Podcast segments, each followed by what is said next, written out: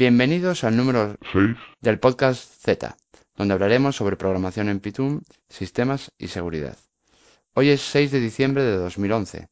Me acompaña Jesús Cea y yo soy Pablo Lovariñas. Hoy Jesús nos va a hablar de ciertas técnicas o ciertas, ciertos trucos que ha desarrollado para una aplicación en la que ha estado trabajando. Creo que son muy interesantes. Ahora lo vamos a ver. Cuéntanos, Jesús. Bueno, la aplicación esta es un desarrollo propietario del cual no puedo dar muchos detalles porque, bueno, es, es... hay un contrato de confidencialidad, pero sí que puedo comentar técnicas que he utilizado para, para solucionar determinados problemas. ¿no? Entonces me gustaría en, en, los próximos podcasts dedicados a, a Python me gustaría ir deslavazando poquito a poco diferentes técnicas que he ido utilizando en este programa que pueden ser útiles a, otras personas, aunque no pueda enseñar el código fuente. Vale, entonces, en primer lugar, esta aplicación, mmm, digamos, ¿qué, ¿qué características tenía o qué particularidad tenía que te han llevado a desarrollar esas, esas técnicas especiales? Esta aplicación eh, es un programa que se instala en, en, los clientes, en ordenadores personales. Las, las, plataformas soportadas ahora mismo son Windows, todos los Windows desde Windows XP, o sea, Windows XP Vista y Windows 7, incluyendo 32 y 64 bits. Todos los Linux más o menos eh, actuales, eh, cualquier Linux que tenga menos de 5 años, básicamente y cualquier Mac que tenga también, cualquier Macintosh que tenga también menos de 5 años. Entonces esto obliga pues a buscarse la vida muchos temas, ¿no? porque tienes que soportar muchas plataformas y muchas versiones diferentes de, de Python. El programa no, no se distribuye como un auto ejecutable para no tener que pegarnos con la compilación y la instalación en cada una de las plataformas. Básicamente se usa la, la versión de Python nativa que esté que, que tengamos instalado en, en, Windows y en, perdón, en Linux y en, y en Mac. Y la única versión que realmente tiene un instalador es la versión de, de Windows, porque por defecto en Windows no tienes Python instalado. Cierto.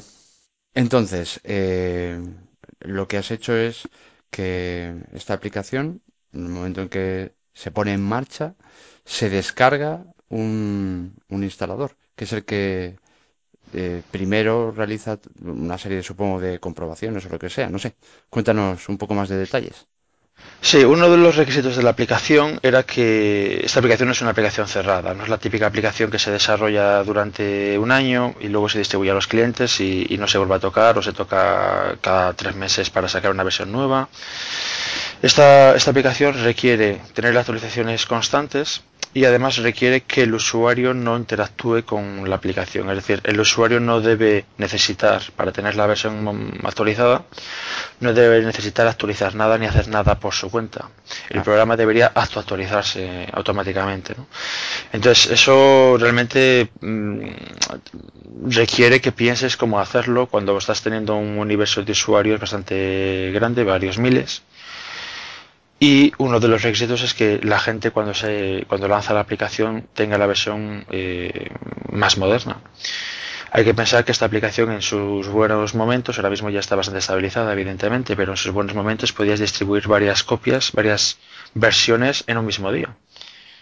Entonces es importante que la gente se entere rápido de, de que hay una versión nueva y que sea la que ejecute sin tener que el usuario hacer nada especial.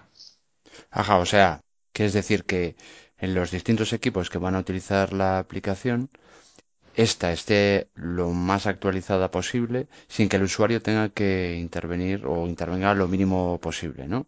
Si he entendido bien. Pero ¿y qué pasa entonces si se la tiene que estar descargando de cada vez eh, con la seguridad? Quiero decir, claro, si se la descargara una sola vez es una cosa, pero si cada vez que la ejecuta la tiene que estar descargando, eso hace que haya un riesgo importante ahí, ¿no? Sí, voy a contar un poquito cómo funciona la aplicación desde, desde el principio, por lo menos la parte de actualización, que es, es la parte en la que me quiero centrar en este podcast. ¿no? Uh -huh. En otros podcasts ya hablaremos de otras facetas. ¿no? Básicamente esta aplicación en las plataformas Windows, que son las mayoritarias, se ejecuta de forma periódica automáticamente a través de las, de las eh, funcionalidades de digamos, ejecución periódica del sistema operativo. Mm, básicamente se ejecuta una vez por hora y eh, lo que hace la aplicación ahora mismo es lo que se instala el usuario, lo que el usuario instaló a mano cuando entró en el proyecto, es básicamente un programa muy cutre en, Python, que además doy el código fuente porque eh, interesa que el usuario también tenga garantías de que lo que se está ejecutando eh, no es malicioso, etcétera, ¿no? Y también para poder soportar todas las versiones de Python que estamos soportando ahora, que son de la 2.3 a la 2.7, o sea, son 2.3, 2.4, 2.5, 2.6 y 2.7, son cinco versiones. Y la única forma de soportar eso de forma sencilla es distribuir directamente el código fuente. Entonces, este descargador mide unos 80 líneas de código, más o menos.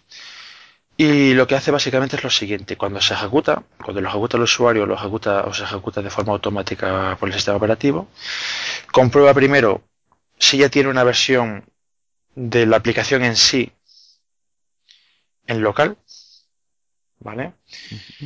Si la tuviese, luego, luego explicaré cómo llega ahí esa, esa versión. Eso, te iba, eso te iba a preguntar ahora. ¿Cómo llega? Vamos a ir un poco, vamos a ir un poco por pasos. Sí, sí, continuamos. Básicamente comprueba si lo tiene en local. Vale. Supongamos que sí, que tiene un fichero en local. Si tiene un fichero en local, comprueba su firma digital Luego explicaré también de dónde sale la firma digital. Simplemente esa firma digital es una comprobación de que el fichero es, eh, por un lado, eh, es nuestro, no nos ha, nadie, nadie lo ha modificado. Eso es importante porque el programa, como has dicho antes, se está descargando todo el rato, cada dos por tres. Y claro, por ejemplo, si estás en tu casa, pues puedes tener ciertas garantías de que lo que te bajas es, eh, verídico, ¿no? Pero si estás en un cibercafé y enciendes el portátil ahí, por ejemplo, pues interesa que nadie pueda inyectarte una versión modificada del programa que te haga la puñeta. ¿Vale? Y por otro lado también incluso a nivel del servidor, como la clave no está en el servidor, la clave de firma, si incluso tuviésemos nosotros una intrusión en el servidor, eh, alguien que modificase el programa intentando ejecutar código en los usuarios, pues tendría el problema de la firma digital. ¿vale? Todas maneras, la firma digital se verifica también en el fichero que ya tenemos en el disco, simplemente pues para comprobar que lo que hemos grabado en el disco está completo. Por ejemplo, si, si nos bajamos la versión más moderna, la grabamos en el disco y se nos va la luz, eh, la versión que está en el disco estaría corrupta. Entonces, bueno, estamos usando la, la firma digital para, para descartar ese caso. Si la firma es incorrecta, pues se considera que no tenemos una versión en local y seguiremos a otro paso que explicaré más adelante. Si la firma es correcta, es decir, tenemos una versión ya en local, una versión X del programa, tenemos que comprobar que esa versión es la versión última, la versión más reciente. ¿Vale? Correcto. Entonces, en el principio de los tiempos del proyecto, lo que se hacía era, no se comprobaba nada, simplemente se bajaba siempre eh, la versión actual del servidor. Hay que pensar que el programa entero eh, aunque es un proyecto relativamente complejo, el código en sí, el binario comprimido, mide unos 20-30K, eh, 20-30 kilobytes. Realmente eso es poco. Sí, es poco realmente. Eh, con lo cual, pues durante incluso la vida anterior de este software, que este software diga, es la, segunda la segunda iteración del software, en la primera versión eh, directamente funcionaba así, es decir, cada vez que se lanzaba el programa se bajaba la versión del momento. Eso sí, comprobábamos la firma digital, etcétera, pero se bajaba la versión del momento. En esta segunda iteración eh, ha crecido bastante el número de usuarios y ya el hecho de que todos se lo bajen cada hora eh, una versión que probablemente es la misma, casi casi casi seguro es la misma de la que ya tienen, pues es un desperdicio de recursos. ¿vale? Y ya puestos a hacer las cosas bien, pues se me ocurre pensar, pues decir, bueno, ¿qué ocurre si en vez de tener 3.000 o 4.000 usuarios como tenemos ahora, tenemos un millón de usuarios? ¿Cómo podemos hacer un sistema? sí, te decía que si tenemos un millón de usuarios o si tenemos una versión del programa u otro programa, otra aplicación, mucho más grande, eh, a lo mejor de 20 megas. Entonces, claro, no podemos estar continuamente bajándonos 20 megas. Correcto. Lo que ocurre es que si tenemos una versión de 20 megas, este de otra opción, que fue una opción que pensé para este programa pero que no llegué a desplegar, que es lo que se llama peticiones condicionales.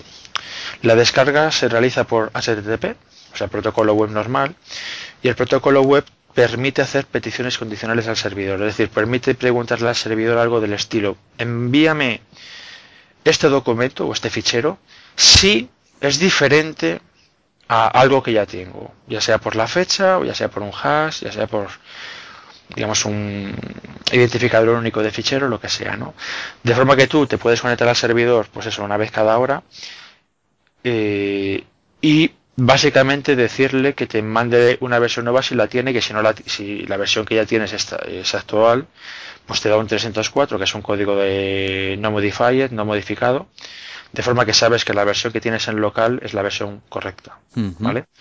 Con lo cual, pues efectivamente, el problema es del fichero de 20 megas eh, es irrelevante porque mm, si mida 20K o 20 megas, el servidor nos va a estar dando un 304 OK. No, ha habido modificaciones. Pero aún así estamos atacando el servidor, aún así estamos eh, conectándonos al servidor y haciéndole una petición, aunque el 99,9999% no, del tiempo no, no haya habido cambios. Entonces, bueno, pues eh, dándole vueltas a qué hacer, una opción evidente es decir, bueno, pues en vez de comprobar en cada ejecución del programa, comprobar que la última versión es la más reciente, pues comprobarlo, por ejemplo, cada 24 horas. Pero uno de los requisitos era que la gente se actualizase rápido. Rápido significa se actualizase en una hora o en dos horas, como mucho. ¿Vale? Idealmente que se actualice al momento. una pregunta. Entiendo que eh, además de que la gente tiene que estar lo más actualizada posible, en el, programa se van haciendo modificaciones, quizá no con una frecuencia muy alta, pero sí con cierta frecuencia.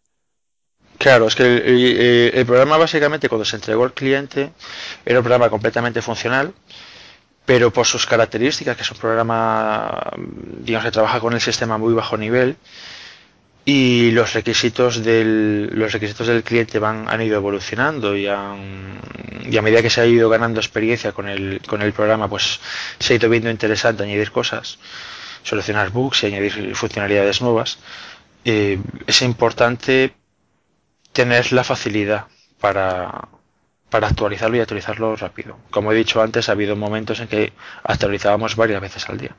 Entendido. Entonces, claro, aquí tenemos el problema de que si queremos una actualización rápida, eh, requiere consultar al servidor todo el tiempo, lo cual es eh, un problema para el servidor, no en este caso concreto, que son 5.000 usuarios, pero en un caso de que tuviéramos un millón. Yo pongo el ejemplo, por ejemplo, de Firefox, por poner un caso, o de, Flash de, de Adobe, ¿no? que interesa, pues, estar seguro de que tienes la última versión.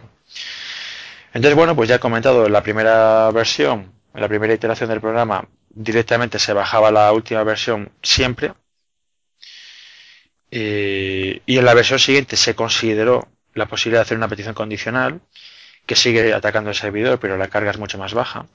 Pero al final opté por una solución que me parece bastante inteligente y es la, solución que realmente eh, motiva este, este podcast, que es la siguiente. Eh, el único sistema, el problema es que aunque hagamos peticiones condicionales al servidor, eh, la petición llega al servidor y eso no escala con el número de clientes. Si tenemos el doble de clientes, pues tenemos el doble de peticiones al servidor. Nos haría falta tener algún sistema de caché en algún sitio, cerca del cliente, eh, que evitase que todas las peticiones llegasen al servidor. Por ejemplo, yo que sé, toda la gente que está con Telefónica hubiese un representante que conecta con nosotros, pero todos los demás se aprovechasen esa respuesta durante un tiempo, durante una hora, eh, para evitar consultar al servidor. Y realmente hay un protocolo que ya cumple esa funcionalidad, que es el protocolo de DNS, el protocolo de, resolución de nombres de dominio. El protocolo DNS Mm, no se utiliza para otro tipo de cosas. ¿Quieres decir que puedes utilizarlo también para saber si un, en este caso la aplicación está actualizada en el servidor? Básicamente el protocolo DNS se utiliza mm, para resolver, eh, para pasar de nombres a IPs, ¿vale? Pero realmente el protocolo es, un, es una base de datos distribuida y lo que haces es consultar valores nombres y te devuelve valores o te dice que no existe. ¿Vale? Entonces hay una serie de registros como el registro A o el registro MX, etcétera, que son registros definidos y que tienen un formato fijo. Por ejemplo, el registro A resuelve a IPs. Pero hay registros como el registro TXT que resuelve a cadenas. Entonces resuelve a cualquier texto. Es un registro que se usa, por ejemplo, para, para control de spam, para SPF, por ejemplo, protocolo SPF, que es un, es un formato de texto, básicamente. Pero la gran ventaja es que cuando alguien, cuando un servidor de DNS pregunta a mi servidor de DNS por un, por un nombre, la respuesta que yo le doy, el servidor de DNS que hace la pregunta se la va a quedar y la va a almacenar durante un tiempo. Lo que se llama el tiempo de vida, ¿vale? Ese tiempo de vida está controlado o es controlable por el servidor DNS origen, que en este caso soy yo. Entonces, si yo metiese información de caducidad de versiones o dijese qué versión es la versión más moderna, por ejemplo, en una entrada de DNS de alguna manera, que luego explicaré cómo, ¿vale? Pues los clientes pueden hacer esa petición de DNS, recibirían esa información y esa información quedaría cacheada en su ISP, por ejemplo, o en Google, si usas el servidor de DNS de Google, el 4444 o el 8888, y yo, yo qué sé, pues en Telefónica, en el servidor DNS de Telefónica, el servidor de tu proveedor, ¿vale? O, en una empresa, en el servidor de tu empresa, el servidor corporativo. La idea es que si tú tienes un 10.000 usuarios que son usuarios de Telefónica, uno de ellos, al azar, uno de ellos hace la primera petición a nuestro sistema de DNS, esa petición se queda cacheada en la infraestructura de DNS de Telefónica, los otros 9.999 usuarios durante o sea, cualquier consulta que hagan durante el, tiempo de vida de esa respuesta eh, se resolvería a través del sistema de telefónica, no a través del sistema nuestro. Sí, entendido. Con lo cual se evitaría que eh, consultaran al servidor para saber si hay una nueva versión o no. Simplemente consultarían esa entrada en el DNS y si coincide con lo que ya tienen ellos, con la información que ellos eh, tienen en el propio ordenador, pues no, no haría falta ninguna consulta al, servidor, ¿no? Si lo he entendido sí, correctamente. Mm, sí, bueno, realmente la consulta se hace, el cliente hace la consulta, pero no la responde el servidor original, la responde un servidor que lo tiene cacheado por el medio. Pero el cliente hace una consulta de DNS estándar, ¿vale? Simplemente, pues que si, si hay una respuesta reciente cacheada en algún sitio a mano, pues se va a tirar de esa respuesta. ¿Vale? ¿Cómo, ¿Cómo se implementa esto? Es decir, ¿cómo, se consigue que los servidores DNS nos den información sobre la actualización o la no actualización de la aplicación que tenemos en nuestro servidor. Vale, el primer problema que me encuentro es que sin instalar librerías adicionales, que es algo que no queríamos que el programa fuera autocontenido y no requiriese, no, requiriese que el usuario instalase nada, ¿vale? Sin instalar librerías tradicionales eh, adicionales, a nivel de Python la capacidad de interacción con el DNS es muy limitada. No puedes preguntar por cualquier registro de DNS, por ejemplo, sin instalar librerías extra. No puedes preguntar por los registros MX, que comentaba antes que son MX, no, perdón, registros TXT, que comentaba antes que son registros de texto. Que en un registro de texto puedes meter el texto que te dé la gana, puedes meter el texto de versión 23 y la versión 23 es la versión eh, actual, ¿vale? Eso eso que a nivel de DNS podría hacerlo, a nivel de cliente de, Python eh, me encuentro con el problema de que no tengo forma, sin instalar nada extra, de hacer la consulta a ese tipo de registro. ¿vale? El único registro, el único registro básico, básicamente el único registro que con el que puedo interactuar son dos. El registro A, que es para resolver nombres e IPs, pues es el registro que se utiliza cuando meto www.google.com y al final mi máquina se conecta a algún sitio, bueno, se está conectando a una IP, ¿vale? Hay una resolución ahí que traduce www.google.com a una IP que es la que se conecta a mi, ordenador. Y la inversa, eh, dada, dada una IP, resolverle a un nombre. Esas son básicamente las dos únicas eh, posibilidades que tengo sin instalar eh, software adicional, que es algo que queríamos evitar. Entonces, claro, ¿cuál es el problema? ¿Cómo, cómo consigo ¿Cómo consigo eh, comunicar al cliente cuál es la versión más moderna? Eso eh, mm, la respuesta es que no lo hago así, precisamente para evitar ese problema, que no puedo pasar información al cliente de forma fácil, eh, lo que hago es al revés. Eh, cojo, he comentado antes que tengo ya en local una copia, ¿vale? Si no tengo una copia directamente, pues evidentemente no tengo nada y me voy al servidor y la pido.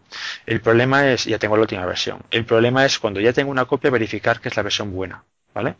Entonces básicamente lo que hago es cargo la copia ya local, compruebo su firma digital, etcétera, que luego que no se nos olvide explicar cómo funciona la firma digital.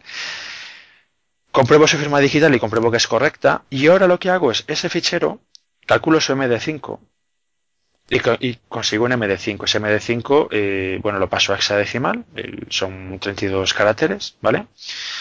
Y hago una resolución del tipo hash MD5 hexadecimal, punto MD5, MD5, pues las, tres letras, MD5, punto DNS del proyecto, que no voy a decir cuál es, ¿vale? Eso lo que hace es consultar al DNS por ese hash determinado. No sé si me estoy explicando. Sí, entiendo. Por un nombre, por un nombre cualquiera de dominio que coincide que la primera parte, la parte más local del dominio, es el hash del fichero. Entonces lo que hago es en el servidor, cuando subo una versión nueva de, estos ficheros, eh, actualizo mi DNS de forma que defino eso, ese, el hash el nombre que contiene el hash de la versión más moderna para que resuelva a una IP determinada, que eso también es, clave y explicaré después eh, a qué IP resuelvo. ¿vale? Entonces, básicamente, y creo que me estoy liando un poco, pero bueno, básicamente el cliente eh, carga el fichero local, calcula su MD5 y con su MD5 eh, en hexadecimal punto md5 punto ¿vale? Ese nombre que es un nombre un poco raro, pero eh, es algo interno del programa, ese nombre lo intenta resolver. ¿Vale? Si ese nombre existe, es porque en nuestro DNS ese nombre existe. Es decir, esa es la, esa es la versión más moderna. Le estamos confirmando que tiene la versión más moderna. Si el nombre no existe, pero existió antes porque evidentemente se lo bajó en algún momento, pero ya no está, el cliente sabe que ese nombre es, eh, perdón, que ese hash, que, lo calculo a partir de la copia local, eh, está anticuado. Eso es. Y a partir de ahí, entonces es cuando empieza el proceso de descarga directamente del servidor. ¿no? Sí, lo que hace es eh, hace la petición de DNS. Si el DNS no existe o la respuesta no coincide con la que tiene que coincidir, lo voy a explicar, una pequeña digresión. Hay muchos servidores eh, muy, bueno, muchos ISPs muy puñeteros que cualquier nombre de DNS que le pongas que no exista, lo interceptan y meten su propia IP, ¿vale? Tú pones hotmail.com, bueno, hotmail sí que existe, por cierto, alguien lo ha registrado, pero el, el dominio xyz.com sorprende que no exista, y te aparece la página de búsqueda, vamos a decir, de ONO, eh, no, no porque yo no lo haga, pero bueno, un ejemplo, ¿no? Y aparece una página de búsqueda en plan eh, publicidad publicidad del, del, de tu proveedor de, de, Internet, ¿no? Con lo cual se da la curiosa característica de que cualquier nombre que pongas es válido, porque lo está respondiendo tu ISP, ¿vale? Entonces, para evitar ese problema, es decir, no puedo comprobar simplemente si el nombre existe o no, porque puede haber ISPs puñeteros por el medio que, que, por el motivo que sea, por hacerlo fácil al usuario, que en vez de salir un error en inglés en el navegador, le salga un error en castellano y personalizado de tu propio ISP, en plan, me estás intentando entrar a donde no, en un sitio que no existe, pulsa aquí para hacer una búsqueda en internet, lo que sea, ¿no? lo que sea. Eh, para evitar ese problema, lo que hago es que resuelvo en el servidor cuando esa entrada de DNS eh, existe, cuando, cuando ese hash es correcto, eh, lo resuelvo a una IP determinada. ¿Vale? Una IP, vamos a decirle al azar, eh, al azar cuando lo metí por primera vez, pero que evidentemente no va a ser una IP que coincida con, la que te dé el, ISP si se pasa de listo. ¿vale? Es una IP del tipo 127, en concreto es 127, pues si alguien tiene curiosidad, 127.67.101.97. El 127 es porque es una IP local, ¿vale? Y el 67, 101, 97 son mis iniciales. No tienen ningún otro significado especial. Pero esa es la IP que espera recibir el cliente. Si esa IP no coincide, sabe que el, el ISP se está pasando de listo, ¿vale? Y, y lo, y considera pues que, está, que este nombre no existe, con lo cual su versión está anticuada. Entendido. Pues nada, quería explicar un poquito la, parte de la firma digital. Eh, la firma digital básicamente estoy usando el sistema del Gamal, eh, se puede buscar en la Wikipedia. Eh, la Wikipedia está muy bien explicado cómo, se, cómo se generan los parámetros de la firma y luego cómo se generan las firmas. Es una firma de 1024 bits. Y la única cosa un poco extraña es que en una firma digital normal lo que se firma no es el documento, lo que se firma es el hash del documento, por un tema de, rendimiento, básicamente. El documento puede ser infinitamente largo y la criptografía de clave pública es lenta. Entonces lo que se firma no es el documento, se firma su hash. ¿Vale? Entonces en la primera iteración del programa, como comento, esto es un programa bastante antiguo, un, un contrato bastante antiguo.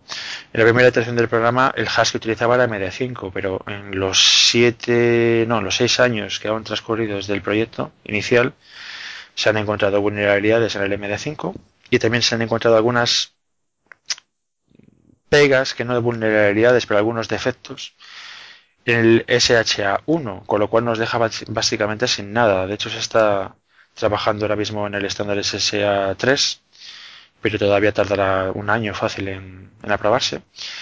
Entonces, pues lo que, lo que hago es que uso las dos, eh, los dos hashes. La firma firma los dos, de forma que, bueno, un atacante hipotético tendría que eh, hacer una modificación que es válida bajo los dos hashes.